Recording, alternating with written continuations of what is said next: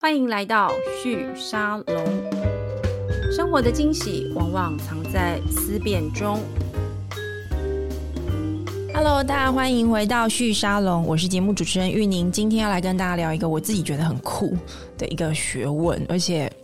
我也没有想过，原来地理学 可以这样子去想象它。我们欢迎今天的来宾温在宏教授，是台湾大学地理环境资源学系的教授，同时也在理学院的空间资讯研究中心担任主任，对不对？老师好。哎、大家好，玉宁好。好，我认识温老师是因为前阵子，因为我我在台大修课嘛，然后温老师他是我们其中一堂课的来讲授什么叫做空间资讯地理学。然后你知道，老师我一开始看到那个课堂的名字的时候，我就想说到底什么意思， 我真的也想不通。但是你来上课的过程里面，其实是用很多的例子，而且有是是非常多的模拟的视觉的这个图像来解释空间分析，它在现在这个时代有多么好的这个是一是个是是应用哦。是是我就觉得这个真的太酷了，而且我自己立刻想象到有非常多的创新创业的这个题目是可以应用这个科学来改变它的商业模式的，是是所以今天是是特别请老师来分享。谢那谢。老师可不可以先简单跟我们解释一下，什么叫做地理环境资源学系在教的这个空间资讯的这个学问？因为我们对地理系或地理学的想象，你知道有点是是是，片面刻板。例如以前曾经背过这个各省的名字，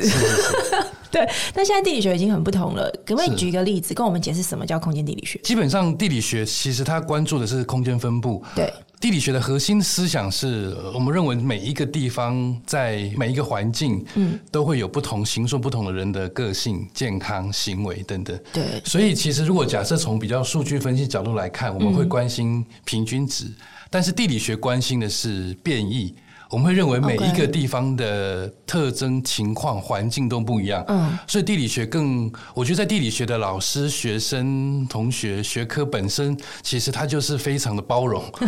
是我们会觉得，我们会会非常 appreciate 这种差异是跟不同。是好，在整个学科训练里面，我们就把这样的一个学科特性，其实深入在各个不同的领域。我们的领域有非常人文直性研究的，也有非常数量这种像我这样子比较是对偏偏向科学模式研究。对嗯但不管是哪一种研究，我们都有个核心的本质。地理学的核心本质就是关注空间的差异。人在这里面对的人在这里面的行为看，对，我们会觉得说，在这个地方跟在另外一个地方，它的特征环境不一样，所形塑出来的，比如说我们讲的文化对所形出来的这种行为，就会有、有差异。啊所以那如果假设你从情你你理解了这些过程，嗯。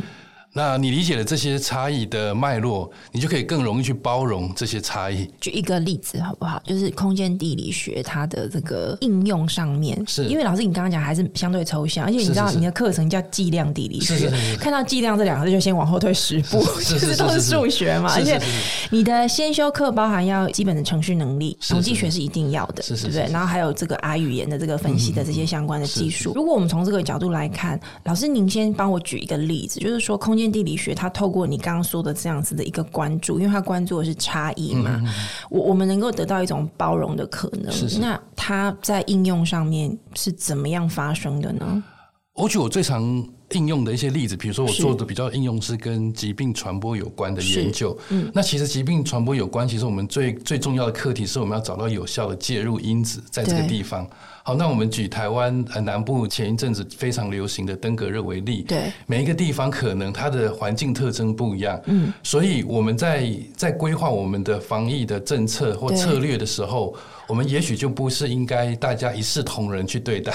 每一个地区，比如说有些地方对，它的人文特征会是比较是属于，比如说邻里动员能力比较好的，对，好，那可能我们就会透过比较好的邻里动员的特征，比如从从里长开始，对慢慢去强化他们的环境整理的部分，是去强化。那也许就不会这么强调由政府去做这些喷药啊这些，而是从地方从哦 OK 嗯下而上的哦去做这些地方环境的清理。对那也许这样就有效。是那有些地方相对来讲，哈，可能它的它的邻里特征比较没有那么的凝聚力这么比较强的地冷方漠一，点对，比较冷漠的地方，嗯好，那可能或者是说，其实大家外地的人都比较多，对哦，大家比较没有那么的密切，那可能这时候政府可能就要介入去做是强制的喷药等等，因为他们可能在家的的时间不多，嗯好，那可能就有很多的这些积水容器啊，是造成病媒蚊的滋生等等，对所以你会看到说每个人的生活环境不一样，所形塑的特征就会不一样，嗯，那特征不一样，隐含着造成疾病的风险的因子也就不一样哎、，可是我很很好奇，因为老师你在做的是计量地理学，是是是是计量。我们说计量，大家可以想象就是数学这样子，是是是啊，我们都是觉得数学是一个很冷的东西，是是是是而且你不在那里啊，你怎么透过你刚刚说的这样一个分析方法，你知道说，哎、这个地方它邻里关系比较好，那个是是地方是邻里是关系比较不是好。我们现在就是以往我也很难跟人家说，我在我的我这我以前在读书的时候，我很难说我的专长是地理资讯系统，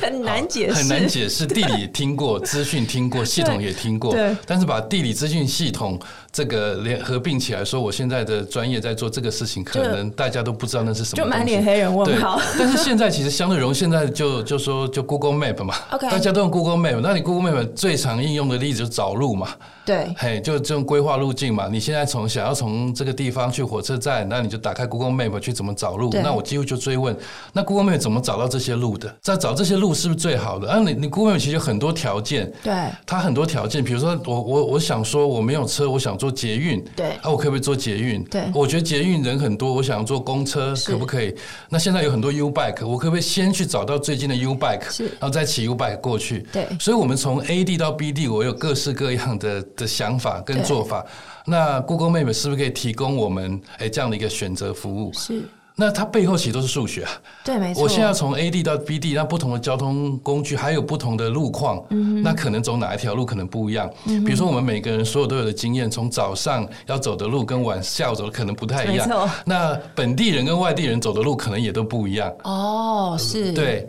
那还有另外一个我们现在在讲的更多有趣的事情是说，比如说从空屋的角度来看，是，近的快的一定好吗？不一定。我们想要最干净的路。对，没错最。干净的路，所以我想要说哪些地方可能空屋比较多，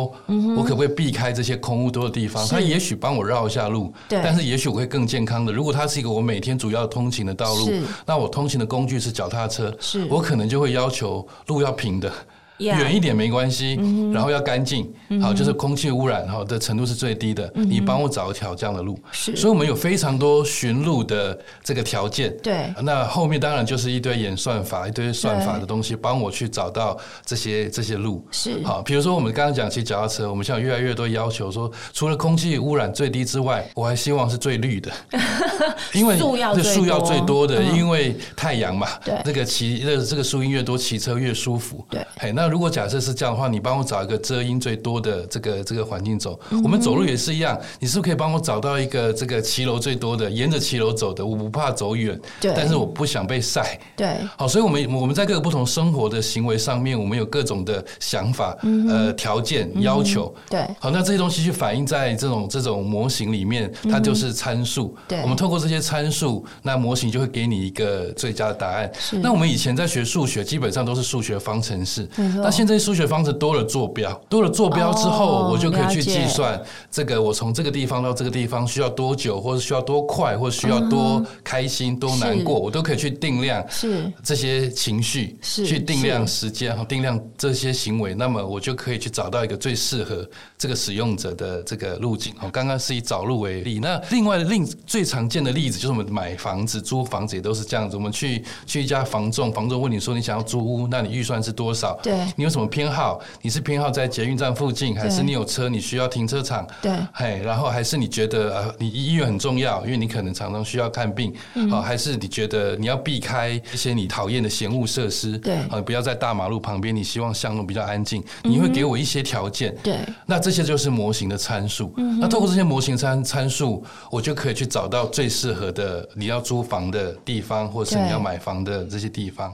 好，那跟刚刚找路的原理其实一样的，这背后我们都有一套机制去做这些空间分布的。所以这些的例子基本上的核心就是，不管是找路、找房子、租房子，基本上都跟着在一个位置上。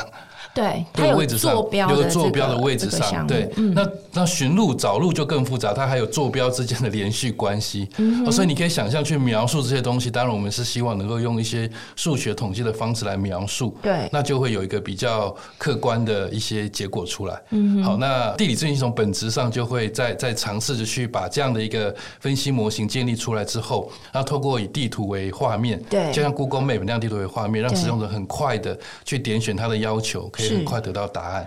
这个我我也想蛮好奇，就是说老师刚刚有提到嘛，你那时候刚开始在做这个专业的是时是候，是是那三个字连在一起是是是 无法理解。是是是是，可是现在有了 Google Map，是是是但你刚刚在讲这里面所有的项目里面都有一个关键，就是你需要参数，是是你是，才有办法去做这个对分析跟对研究。对对统计嗯学概念就是是是这是样嘛是。是。但是你觉得现在的世界里面发生了哪些变化，让地理学这个专业可以有这样的一种新的发生的可能？嗯就是那些参数到底是是从是是哪里来的？例如，我我举个例子、哦，我那时候在上老师的课的时候，你那时候分享了一个我知道很多人都看过的一张图、哦，就是台北捷运。是是是是，从早上哎零点零分是是一直到隔天的零点零分，就是二十四小时是，是是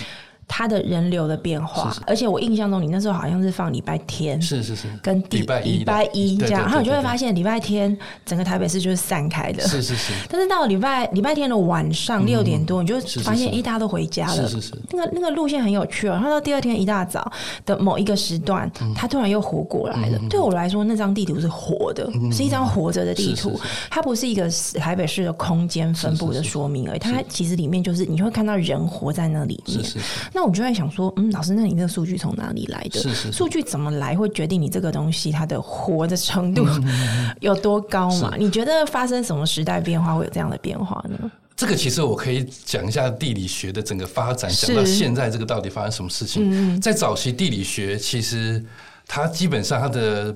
在十七世纪、十八世纪是要服务帝国主义，你可能从来没想过地理学的本质。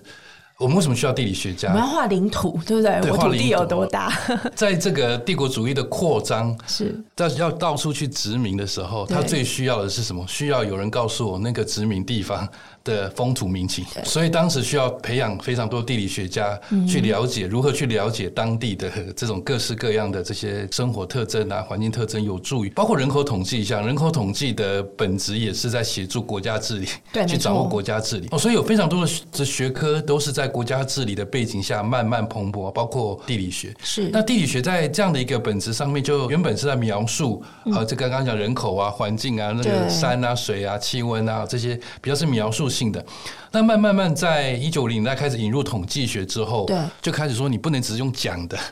用讲故事的，我们要用算的，我们要用模型的方式去算出一个相关系数啊，是去算出一个量。对那用量的方式来描述关系，来描述空间关系。哦，就慢慢统计学在这个地方就慢慢进入到地理学的领域。对我们希望能够用算的方式，它跟传统统计学就不太一样的地方是对我们刚刚讲我们 x y 坐标，对我们有空间分布，对哦，所以我们希望能够把这些空间分布的东西放到统计学的脉络里面，是然后用算的方式把它算出来。嗯哼。啊，最近最近十年，你会发现在 Google Map 之后，对其实就完全更不一样了。对我们对于以前的，我们很难想象我们在家里面，刚刚刚刚主持人谈，我们怎么知道？我又没去过那个地方，我们怎么知道那个地方有什么？对啊，你今天没看过冰河地形，以前我们在在地理课很难去想象冰河地形是什么，是 但是你今天打开 Google Earth。没错，你就看到你照就片，直接看到照片了。以前老师很难说冰河地形什么，给你看到照片，可是照片拍的不清楚，或是你只能想象。嗯现在可以直接带你到那个地方去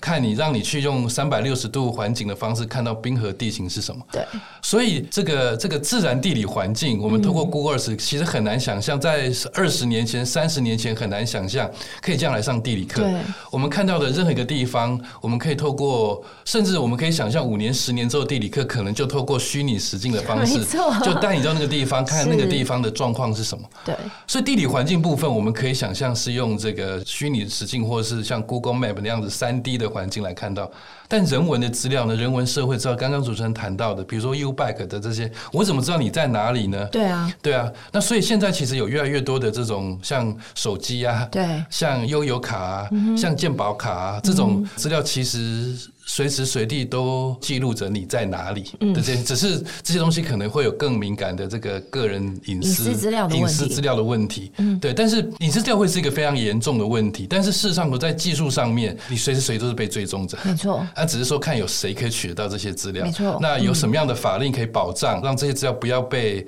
一些有心人士拿到，对嗯哦，去做一些错误的的解读，或者是说在我们的研究领域里面，我们会发现到说这些。追踪资料基本上是可以更有助于我们去了解这些刚刚讲的更细致的人为活动，但会有是隐私。对我，们怎么去 trade off 这件事情？没错没错。科学家没错想要知道非常 detail 的状况，对那这第一种就会涉及到，比如说，我想知道你的基因， 知道你生病的状况。如果我可以知道你的基因，我就可以知道哪一个基因片段可能跟你的哪一种疾病有关系。没错但如果你不给我这个资料，我就对你的健康状况就只能是非常初步的了解。对，但如果你可以想象，所有人都可以都可以很容易的取得到这些基因，那不是很恐怖的一件事没情吗？错，所以在科学研究跟在这个隐私确保这中间，其实总是会有一些 trade off。是那在地理资料上面，我们有一个研究领域嗯对，想要尝试去解决这个如何的 trade off，我们把它称之为叫做 masking。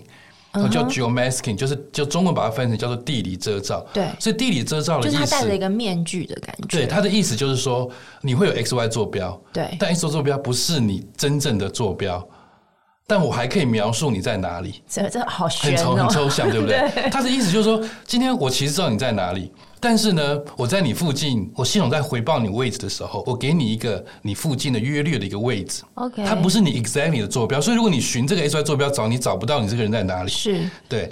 但是它其实如果就就整个空间分布整体分析上，我们一样也可以得到正确的答案。因为它它的关键其实我们说统计学它的关键其实是你把样本抓出来，是是用是样本是是去预测是是是是，母体是是是，对，那它有个信心指数的问题对对嘛，对对就是说对嗯哦，你这个样本预测出来，它跟母体之间完全相合的比例到底到底对有多高嘛？对，那我们不是真的对要那个样本的确切对，的因位为置。其实你要的是对预测母体对对，因为我们要状的态永远都是母体的行为，是我们要是母体嗯行为，是所以样本这件事情，我们没有办法取得样本的确切的目的但这的资料。这不影响你的这个研究的。对，所以我们在取得资料的需求时候，现在政府慢慢在试出这些资料的时候，其实我们尝试着有一些、嗯呃 t r a d 就是政府在试出，比如说我们讲讲疾病的资料，对政府在试出的时候，它也可以试出每个病例的 x、y 坐标。嗯哼。但每个病例的 x、y 坐标并不是那个病例所在的家户位置，你是循着那个 x、y 坐标找不到那个人在哪诶，里。所以老哎师，你这样讲听起来，我以前在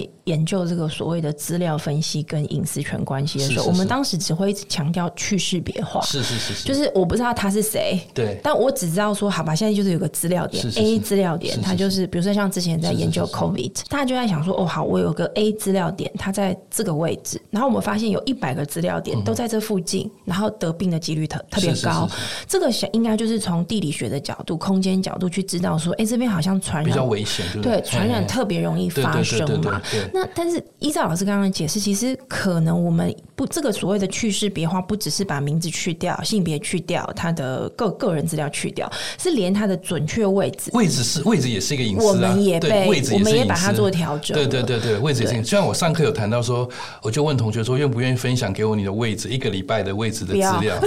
对不 对？没有人愿意做这件对没错事情，对不对？没有人做这件事情是，嗯所以位置也是一个隐私的一部分。对，但是当你开一个手机的 app，问你这个游戏我要取你资料资料时，你就按了 OK，对我觉得人性你就按了是很 OK，有趣的。对，所以其实位置隐私这件事情，其实某种程度跟时间有关。比如说你在对白天上班时间，你认真工作的时候，其实隐私就没那么重要。你希望大家被 被被看到，嗯是 你在哪里？对对那如果假设下班或什么，你可能你不希望被看到，你在哪里？对，所以在在这个隐私的这个事情上面，其实理论上这些这些位置隐私这件事情是另外一个另外一个嗯议题啦。这个也是在我们地理学领域在研究里很重要的一个议题。 OK 但回到我们的资讯比较是地理资讯领域，我们就想要去用。资讯的技术方法怎么去做权衡？嗯权衡就是我们一样也可以刚刚谈的，也可以得到 x y 坐标，对嗯我们也可以得到正确的分析结果。但我们不要拿到你准确的、正确的位置资料。对嘿对嘿，所以现在问题就是，我们如何在拿到一个模糊的资料的情况下，我们一样也可以正确推论到你的行为。是这个，我觉得也是大家接下来会蛮好奇的，就是说，假设这些资料它也已经解决了这个所谓的这个隐私去识别权化，对，对去识别化这样的状况，我们要去预测很多问题嘛。我觉得最有趣的，就我我上完老师的嗯课，我觉得最有趣的就是说，我再仔细想，就是那可以应用在哪个领域？是我是发现是各领域都有可各能的嘛。领域都有可能。老师，你可不可以跟我们举一些例子？像疫情的这个研究，大家比较好想象。是是是最早这个相关领域，老师有提到，就是从霍乱，是是是是在英国的这个伦敦城市，它怎么被发现说，对对对对对其实它不是空气传是染是是，它是水传染，是这是样然后我们是就发现啊，原来有某个水源出问题是是是了是。如果以疾病以外，大家比较没有想过的，老师可不可以给我们举一些例子？他在我们哪我些们上课领就域？请同学想一个事情是说对，你像打开你手机 app，对哪一个手机 app 没有地图的功能？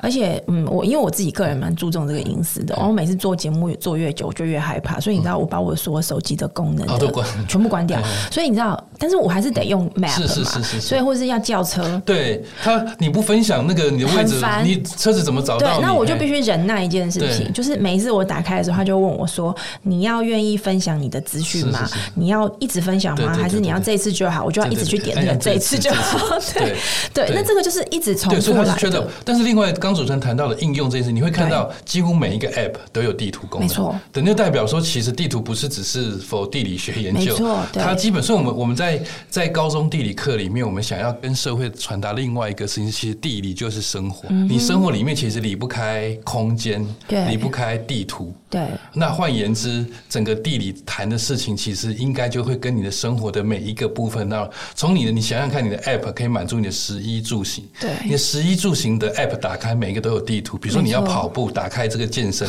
对，就会有一个地图，对不对？记录没你错嗯跑，去算你每天去哪里跑，对不对？那你 shopping 购物，它马上就会告诉你，你今天 shopping 有哪些地方，也对是地图。那所以，当如果假设今天这个 App 收集了你大量的这些地图的资料，其实你的行为、你的空间行为就可他以就知知道道我是谁了。对对对，不仅知道你是谁而已，我还知道你的行为，我可以在你今天马上要去的地方等你。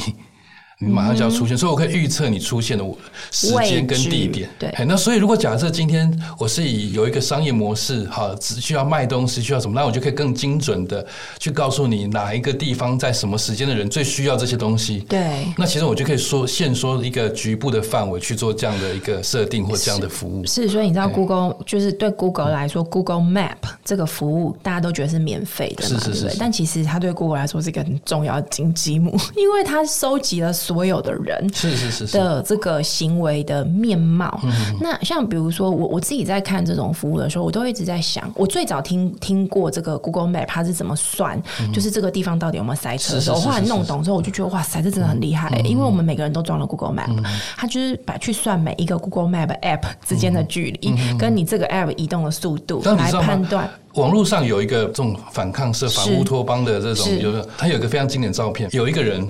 手后面推着一堆手机，推着一堆手机，嗯 他去在那边反抗走这件不是不是事情推着吗嗯走之后，那个地方就塞车了。因为就是对 Google 算的对对方式对对对，嘛所以他去反抗说，透过你的演算法，我还告诉你。这个地方其实没有塞车，但是透过这个东西告诉你这个地方其实塞车嗯了，所以有非常多这种有有趣的反抗这种乌托邦的这 是这这种这种想法，对嗯再再去对抗这种演算法的的计算。对好，但是所以我只是举个例子，就是说这个一则以喜，一则以忧啦。对喜的是我们透过大数据这些行为可以更容易的知道，比如说如果你很想人家了解你。你把这些讯息，我有更多的讯息知道之后，其实就有更多人可以了解你的需求。对你不需要再告诉我你你对什么有兴趣，我直接就可以把你还没想到的，我都都已经推准播备好给给我你了。们对，嗯嘿，那这个是一则以喜的部分，那对忧的部分是不是就大家所关担心的是你的意识形态就这样慢慢被形塑了？没错，或者是说没我错是不是可以有心的、刻意的去塑造一些东西，来让这个东西被嗯没错，就是我我们其实是被操控，因为我们每天都在被 spy，每天都在是是被是这个监视当中。是是是嗯但老师回到地理学这件事情哦，就是比如说像我我自己对于地理学的服务，我有一些着迷，是因为我发现我对于空间的服务的需求其实很常发生。是是是它就反映在刚刚老师解释的，是是我们每天都在空间中移动，是是我们在不同的空间有不同的需求。比如说像我自己家住在木栅附近，它木栅的路是比较山区的，嗯是是是那我就会觉得 U Bike 对我来说是一个我很喜欢，但是又很困扰的活、嗯是是的是一种服务。我一方面，因为我家住在稍微比较山上一点点，所以你知道吗？我很希望我我下山的时候有 U Bike，、但我上山的时候我就坐 Uber、嗯哦， 嗯对，但是你知道这很难呢、因为我就在想说，因为我们家那附近终于开始有越来越多的 U Bike 二点零的站点，嗯了，我就觉得这是个进步。但是呢，你看我下山才想骑 U bike，、但我上山只想做 Uber，嗯是是因为我是不想要很累嘛。对对对那就要确保说我每次下山的时候，我都有 U bike 可以骑。嗯对但困扰就是是每是次是我要它的时候，它都没有。是是是我不是需要它的时候，站点就一堆很多车嘿。对，像如果我们以这个为为例子好了，我在想，老师你们的服务某个程度其实也在分析这些事情。这个很重要，这个其实现在目前我在猜想，可能也是 U Bike 的一个痛点。对，就它怎么样子，U U Bike 基本上它要它要让每一个人想骑的时候都有车可以骑。对，但事实上头，所以要掌握每个人的人流嘛，对借借车的行为啊，对等等啊对的的这些事情，所以在没有办法完全的这些预测到这么高精准的时候，你就会常常看到路上常常会供需有卡车，就供卡需对不均，对不对，所以对？所以现在目前就只能用人力的方式，你会看到有卡车送车在送车， 对，所以他必须要用透过卡车送车的方式来让每一个被借光的地方有车可以放。最理想状况不是这样子嘛？对这样应该是有个动态调配的机制，让这些对。但事实上头现在就是用用卡车的方式去让每一个地方都有车，嗯好可以来服务。老师，你们的分析，例如假设以 U Bike 这个案是例是来说，你你觉得你们的研究会怎么样？有哪些可能的想象空间或做法，可以协助像 U Bike 这样的服务，嗯他去预测说，诶，我要怎么样让它更自在、更简单一点点的？我比如说，我举个例子，我有看过在国外的做法是这样，他为了要让用户把他的车骑去某一个地嗯方，他就跟大家说，现在如果你从 A 区骑到 B 区，嗯我就给你免费，对或对是对我给对你对更多的对是是 discount，是是是他就。就是让人他的用户消费者取代那个卡车， 老师刚刚有讲有的，有，这对个不这对个，其实我们学生在做很多期末报告，也都是用这个这个概念题目去这个概念想象去想对不嗯象。对比如说我们我们在台大校园里面的对脚踏车乱停，就是一个哦就是对一这是一个麻呃烦对，就是麻烦。如果在校校园走，你就会发现这个这个脚踏车停车是一个也是校园里面的一个问题。对所以当时我们在做期末报告或是一些校园的这些讨论的时候，嗯其实也有学生在在在发想说，我们是不是也是可以用您刚刚谈到的这些对诱因的方式？你明明就是可以好好停，你不停，你就是觉得我就是骑到教室前面，我就是停，我就去上课了，对不对？那我可以稍微，如果假设我们可以稍微给同学一点点诱因，让你只要花。五分钟，好好把它停到一个我们希望你规划的位置上，嗯你不会花太多力气。但如果每个人都这样做，其实就就会把这些乱象做一个有效的解决。对哎，所以怎么样子通过诱因的方式来对来解决这件事情，是一个大家在想的事情。好、嗯但是结论是都没有办法 work。为什么的原因是因为诱因不够。哦对， discount 比如不说够 discount 多不够，比如说我可以让你去买个 seven 的咖啡，让你好好听，这个好像对学生没有什么太大的诱因。对，比如说我现在马上就要被记旷课了。嗯对我要赶快解决我眼前的 问题，你你要给我个咖啡，还要还有几点，不知道对嗯等到什么时候？哦，所以等于是怎么样子权衡这些诱因跟这些行为之间，也是一个好像就嘿变成说，这个行为人是谁的这个预测要更准，是就是回到是是刚刚为什么老是师是前面会先讲隐私权嘛，是是对不是对？因为像比如说我在想那个 U back 的那个问题啊，是是就是我我们要怎么找到那个有诱因的人，而且他会真的就是你知道就是会从 A 区到 B 区，嗯而且你还知道呢他在相反的时间，跟大部分主流的这个交通时间的方向是相反的，对对对嗯对，你要找到他，而且你要知道他有这个诱因，你就要必须对这个行为者的这个资料端点有足够的理解。是是是是是但如果我们要知道到那么细，就代表你你对于他的掌握度超高的嘛。就老师前面讲的隐私权的这个保护，到底要怎么做到这个事情变得非常的困难。我我一直很着迷于这件事情，是因为我我自己的感觉就是，我觉得这件事情迟早会被克服，嗯因为其实现在技术上就做得到了，只是大家敢不敢用而已，大家敢不敢去这样子分析而已。嗯是是是是，对，但刚刚倒是听到老师说到一个新的做法，就是你刚刚讲这个地理造折嘛，是是我我们是今天是把这个坐标的这个完全完整的资讯稍微做了一个调整，是是是是是，好像就可以做分析。对那老师，您现在在不管在学界，因为我知道您有跟很多业界合作，是是是提供他们这个分析的资料。如果从您现在在实物上面看到的，运运用这个造折，能够达成更多的、更精细的这种分析跟预测，你觉得它的成熟度现在是够高的吗？那再来就是说，在获取资料上面，您这边拿到资料的方法现在有哪些呢？其实基本上这个地理遮罩这些这个这个技术慢慢相对成熟，那只是说看政府单位敢不敢放心的去去用这个方式来公开资料啦。 OK，嘿，对，就是说基本上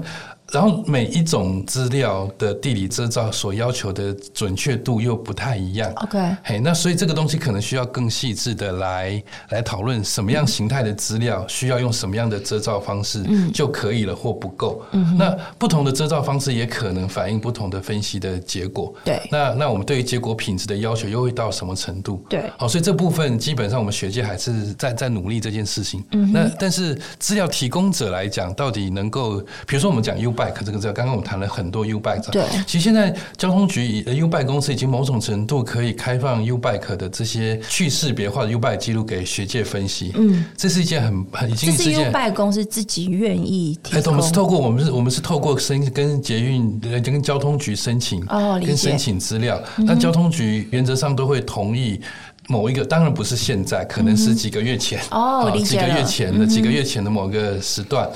的一个去识别化的资料，所以我们可以得到个体的，好，我们会得到一个经过加密的嗯对悠游卡的序号，是但在这悠游卡序号上，我们就可以知道这个悠游卡在什么时间、什么地 点进它了怎么捷运移站，动对，怎么对嗯移不动对啊等等之类。所以我们就以悠游卡的号码对去做归档，我们就可以知道这个又整个悠游卡的每一天的行为。嗯你是先坐捷运，再骑车，是好，再再怎么样，呃再搭然后再搭公公车车，那整个东西我们就可以串得非常清楚。但有另外一件事情是，比如说我们的公车需要上下车刷卡，对那以前记得我们还没有哇，以前我们只有上车刷卡，没错下车没刷卡，对所以我们就嗯只能知道你上车时间，对但不知道你下车车地时点嗯间，对，嘿，等等之类的。那所以所以，但是比如说用 U Bike 或者是这个公车也都是一样，就是我们知道你的上下车，但我不知道你中间发生什么事情。嗯对所以其实您仔细看我的那个结果，我们所呈现的其实是你的进站跟出站的关系。哦，不对不是对？不是捷他运，对对从对头对对，到所以你没有尾仔细看，你们仔细就是其实我们不知道你是在，搞不好你有转乘啊，我不知道，对对不对对？所以我只知道你在哪个站进去，在哪个站出来，我们就很方便的画一条直线，嗯对你从 A 进去，从 B 出来，对但是 A 从 A 进去，B 出来路线会长什么样子？不晓得，不晓得。捷运还好，捷运你是一定沿着捷运路线走，对，但是 U Bike 就真的不晓得，很难说，难对对，那公车可能也不晓得，公车可能晓得，但是公车的速度啊，各方面可能都还去去追溯。好，所以这些事情某种程度我们可以知道来源，我们讲的来源起讫，你什么时候来源跟终点我们会知道。对这中间过程怎么去补足？好，比如说 U Bike 的这个中间过程，那个对。所以现在比如说现在很多像 WeMo 或什么，哎，看还是还是某一些的这个 U Bike，它上面其实有 GPS。 ，WeMo 他们有装哎有有 GPS，对，它其实就可以得到每一个每一个更细致的你在哪里停，好在哪里还，对好那其实在哪些地方可能要要的人很多，对嗯在哪些地方可能还的人很多，好那到底这些人的来源在哪里？对啊他们是怎么走的？对好，对那对这些对讯息你可以想象，它可以提供更多更有用的这个决策资讯，是嘿对，老师，那这样子，因为刚刚你有提到 WeMo 嘛是，WeMo 就是我最早在理解，就是说这种交通服务，他们怎么样运用资讯的分是析来理解它的这个供需是，是怎么样是调整是最有效的。那以 WeMo 为例好了，就是老师您您的学生，因为您培养很多学生，我相信他们进入业界之后，也会去一些我们意想不到的公是是司是是。嗯我现在快速想什么东西需要空间的分析，例如我们刚刚讲交通，一定就所有的交通服务一定是最是是清楚是的。就是每一条公车路线，政府每年都要回答一个问题，就是说这个到底是要多还是少？对对对对不对？就是比如说偏远路线，就政府补贴很多是的是公车是业者，对让他们确保这条线可以维持，但它的用户其实非常非常少这样子。那如果以这个为例的话，我们回推业界就有很多不同的行业，可能也都需要这个服务。可老师可不可以跟我们举一两个？我们可能平常就真的没想过，比如说，我们讲偏远医疗，偏远医疗，你到底要在这个地方加一个诊所，还是要用巡回车？哦，很难说，嗯很难说，对不对？那这个时候就要评估，对对不对？好，都说我到底是要要让山下的人上去做巡回，对还是我就直接在山上做一个简易的这个诊所？对好，那那这个就是需要评估嘛，对对不对？好，所以类似像这样的，所以几乎你食衣住行大概都可以想到，比如说你你是开一家商店，对你要做外送服务 OK 你要怎么决定你的外送范围？对比如现在不是三十分钟送不到免费嘛， 对没错那你怎么去定这个范围？对哎如果假设你每个打电话都知道了，那你怎么去定一个你自己定义的范围？是可以确定说这些范围内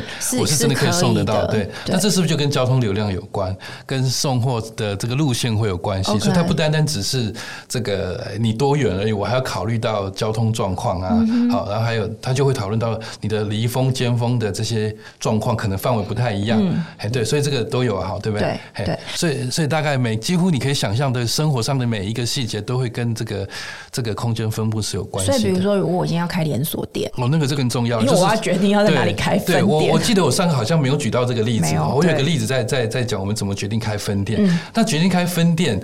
取决于到底人有没有很多，对不对？对但那些人很多没有用，他不买你东西，哦，对，这也是另外那一是个另外一个问题，对，对就不是对不？是黄金店面就特别好，对对对，不对同人潮很多，但人潮很多，但大家看看就走过，没有对用。嗯，大家是买不起，还是想买买不起，还是根本不想买，买得起也不想买。对嗯哦，所以这反映不同的决策。没错。所以这些事情你怎么去决定那个地方适不适合开店？地理空间资讯的分析要怎么知道它是诶、买不起还是买得起还是我们有来不几个，及？嗯我们有几个资资料可以来看。第一个是说，这个这这个其实买得起吗？我们先反映这个地方的社会经济水，我们讲是社会经济程度嘛。那对社会经济程度用什么变数来代表这个这个地方社会经济程度？那当然就是用平均收入嘛。对对，那平均收入这个事情，财财政部一定有这个资料，嗯知道家户的所得的状况。对那家户所得状况从哪里可以知道？嗯，从你的报税资料。 ，OK，所以，我们是从报税资料，我们最早是从报税的资料里面来去推嗯测这个地方是不是属于所得很高的地方，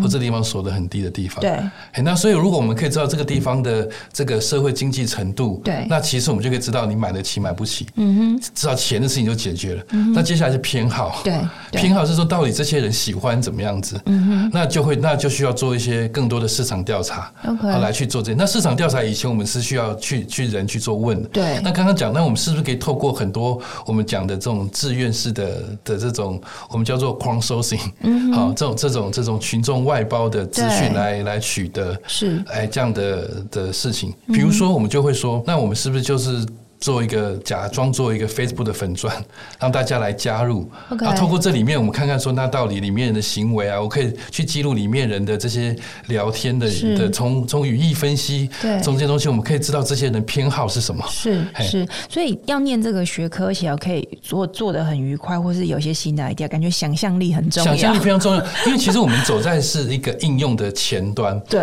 没有人知道，如果假设你的你做应用研究都是停留在看到人家有的，你把它做出来，那那不大概是大概就没办法，没错没办法这个。所以，所以我们我们的研究应该是，虽然是我们是做应用研究，但我们应用研究应该是在大家还没想象应用的时候，对我们可以去创造这样子可能的应用的可所以能你性。的学生都是什么？我不确定这算不算是一个学程，就是说是是是不是有不同科系的学生也可以来修这样子的课程当？然，我们我们目前现在台大在推的就是叫做专业领域学程，对专业领域学程某种程度，台大在在希望能够打破科系跟科系的边界。嗯就说其实我们会发现，台大做了长长时间的这个调查，发现来台大大概有非常高的比例的同学都后悔自己填的科系，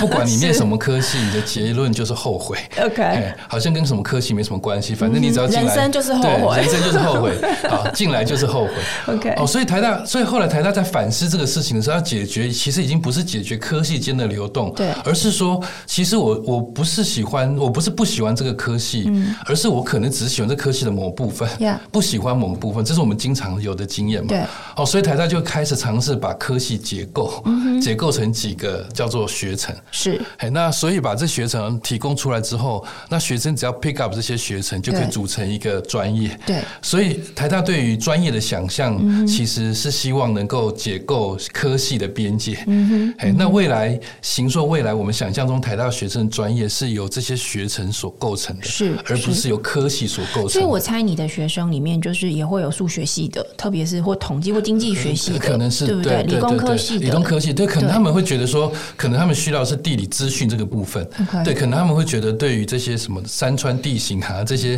的理解，其实跟他们的专业没关系。比如说，我想要做一个开店的分析，对对他们可能需要经济学的训练，对他们也可能需要，但是他们觉得地理资讯的这些分析很重要，对而他们有本身有统计学的训练，对所以他们透过统计学跟经济学训练，然后再加上空间资讯的哈这些地理分析的训练，也许就可以来回应说，哎，我们怎么来决定这个这个分布？这个应用在呃我们说时间来看哦、是是因为是我是比较少，因为我们访问非常多的新创公司。是是是是，但是老师，你刚刚在解释这些事情，我认为所有的新创公司或是说经营者来说，如果今天他的团队里面有一个人，他有办法去做，哎、我要去哪里开店这种分析，应该所有人都会说，哎、我要，因为这很重要嘛嗯是。是是是是那。你的学生他们进入业界之后，业界理解他们的专长是什么，跟能够做什么的，这个彼此互相的理嗯解，你觉得现在是足够的吗？或者是说，我们怎么样去想象？比如像我公司，我我们公司也许我们也会想要找嗯在空间想象力上很特殊的，甚至有办法去做资料分析的是这样的一个是嗯是是同学，但我可能根本不知道原来有这样的训练出是来的是是人是，。对对对对对，所以你觉得现在到什么阶段？这个人才跟市场之间的媒合关系，或者是互相理解的程度？我觉得其实其实您您讲到是一个非常大的挑战 Issue，，对不对非常大的挑战 就是供给跟需，就是社会上不知道有这些人存在， 对所以才会低估地理学的学的科重要性嘛对那我们的学生就是被社会价值所框限了，所以不知道自己这么重要。嗯 Yeah，, yeah 所以我觉得供给跟需求中间这个断裂，所以我才要上 podcast。 而且我我我我有观察到一件事情，是就是你还蛮积极的在跟社会大众是是是是是科普是是是什么是空间资料地理学，对对对对对不对嘿？原因就是你想让大家知道这个应用，这个技术，你觉得在应用上面它接下来可能性是什么？因为我刚才听你讲的时候，我我也想到就是说 AI 技术现在的普及化是是是跟应用，是是它成本越来越低，是是是我们不用有自己的引擎，是是是是，我去串 Chat 对对 GPT、对 OpenAI 的对对 A P I，是我就可以是是做了。你觉得这个事情也会有助于，就是空间资讯地理学它在业界应用上面的进当然，入我门槛我们的领降域低里面，就有一个叫 GeoAI，也没听过，对叫对 GeoAI。对哦，GeoAI 基本上强调就是我们怎么样子用地理资料是去做一些自动判别的对东西自动化的预自测动化判嗯预测判别的东西。然后那那那这个对，就比如说我们我们有一张影像，对那我们想要从影像里面抓出房子出来，对抓出道路出来，抓出河川出来，是好，那这个跟我们去把一张影像出来找到小狗是一样的，类似的原理，嗯哼，嘿，所以我们我们目前就是在在这个具有 AI 的领域里面，其实也有在在做这样的一个一个研究的课题啦，是嘿所以也有可能是这样子，我猜嗯测也有可能是这样。业界它也许它提出一些它的想象跟需是求，是因是为业界是面对市场，是是是它是是，最痛的。对对对对对，他把这样的痛点作为一个呃需求的一个问题，也许贡献或者说分享到系上，是是嗯是或。到这个学程当中，然后再让学生来协助思考，或让老师跟学生合作来试着找到方法解决这个问题。它或许就是这个空间空间资讯地理学的这样的一个学科，它跟业界有更多结合的一个可能的开始。因为像刚刚老师举的很多例子，我们都还停留在比较公共服务的程度，例如说 U b a c 怎么放，嗯是是是对不对？然后捷运进出怎么去分析，这个从政府的治理观点，我们可以去思考智慧城市怎么样服务更好。嗯可是从业者的角度来看，如果我今天有办法，我手上有一千个会员对哦对，对嗯一千个就好了， 我有办法把这一千个会员的很多的行为资料、空间资料做一个初步的统整，或是跟公共开发开放的这些资料做一个统整跟分析，我可能就可以给我的用户这一百个、一千个会员。更好的深度的这个服务可能性了，而对，我这们个分析我们，我对们学生，我们学生其实毕业去很多类似像这样我都没听过的 公司去做去做类似像这样，你听就过是最没有办法想象的是什么？因为举一两个例子让我们感觉一下嘛。举一两个例子哦，好像对一时之间一时之间但所以他们的确是有去新新创公司，对有不对很多对新创公司变成是主主要流主流主流 OK 去新创公司去主流，对，是大部分都是可以想象的交通了，就刚刚谈 OK，的交通通这个是变多是是变多，对，那我我目前想到的都是交通，那也有去比如说福胖福胖达，好哦，这有些可能，因为他也是要去做对这对个对对对呃对对空间分布，是因为是是是。你就仔细想，因为赖现在也推出类似的服务，你不觉得他们很厉害吗？他怎么知道你的店在这里？然后他的外送员在这个时间点之内，对他可对以对送得对到。对对对对对对，有的地方是很远，有的地方很近，而且你知道还有那个地理分布高低不同，就是有的是地是方它就是像比如说像我自己住的地方就很有趣，它在地图上面呢跟另外一个节点看起来就是在地图上就是隔壁而已，可是因为那中间是一座山，到不了的。 完全到不 了，它的交通时间就是要十几二十是分钟。是是是嗯那这个事情到底是怎么计算出来的？因为我们那边的外送超准时，它 always 都在三十分钟之内送。这个技术送到相对成熟了，因为我们可以把地形考量进来，把一起算进来其实现在对不 Google 对 Map 去算的时间都非常准。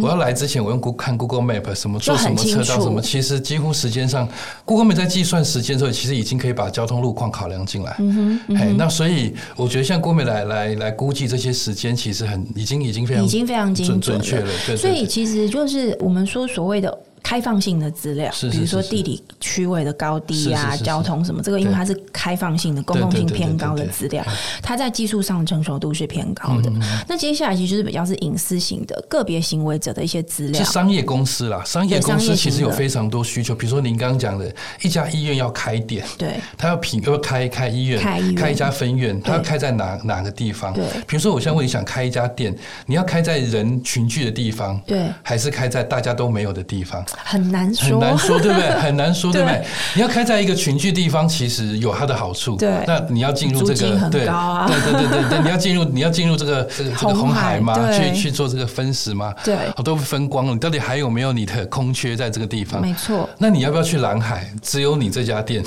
对，这就是有一个例子，大家很常听到，就是有有一个两两个业务员去非洲，很早以前的笑话，嗯就是说他到非洲去，然后一个人看到没有人穿鞋鞋，子他就想说啊，我卖不出去。是是另外是也是卖鞋的业务到那边，他说没有一个人穿鞋，太好了，是是是所以我是市场超大。其实关键是你怎么经营这是是个是产品是跟市场。老师刚刚讲的例例子应该就是这样，就是说我们透过这样的一个学科的分析，有机会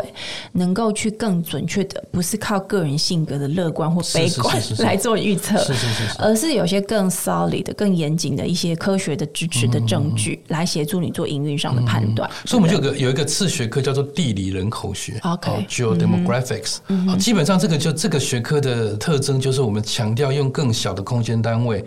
来去看到人的各种不同的社会所以经是济特连街征。区都有机连街会，区都有看到，然后包括他们的社会行为，而不是是只是年龄结构而已。是对，是包括他们的这个各种各样，比如说宗教信仰啊，年那个种族的组成嗯啊，语语言的分布啊等等，其实这些就反映了你的行为，没错。包括你的政治属性。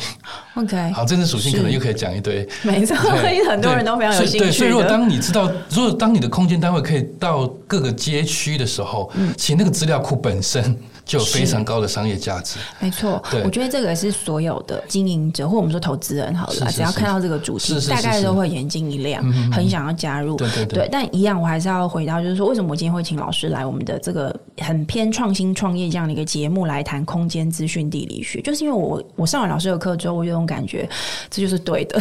对，但问题就是我们还是不知道怎么用它。哦是是是我觉得它是是一个等待被发掘跟想象的一个领域。是那当然，是我觉得以后如果老师的学生们或是在研究领域上面跟一些业界合作，有看到有趣的案例，我们也希望有机会能够再邀请老师嗯没问跟题业者一起来到我们节是目是是，是跟我们分享。因为我觉得想象力是透过这样的分享跟是是交流是是是，是能够是再扩充没出问去题，没的问。题，谢谢你，谢谢。谢谢老师温在宏教授，台湾大学地理环境资源学系的温教授来到我们的节目，跟我们分享说明什么叫做空间资讯地理学。那今天有非常多的这个案例哦，如果你听完我们的节目之后，你有想象说，哎，你也很需要什么分析，可以透过我们的节目跟那个老师下 单。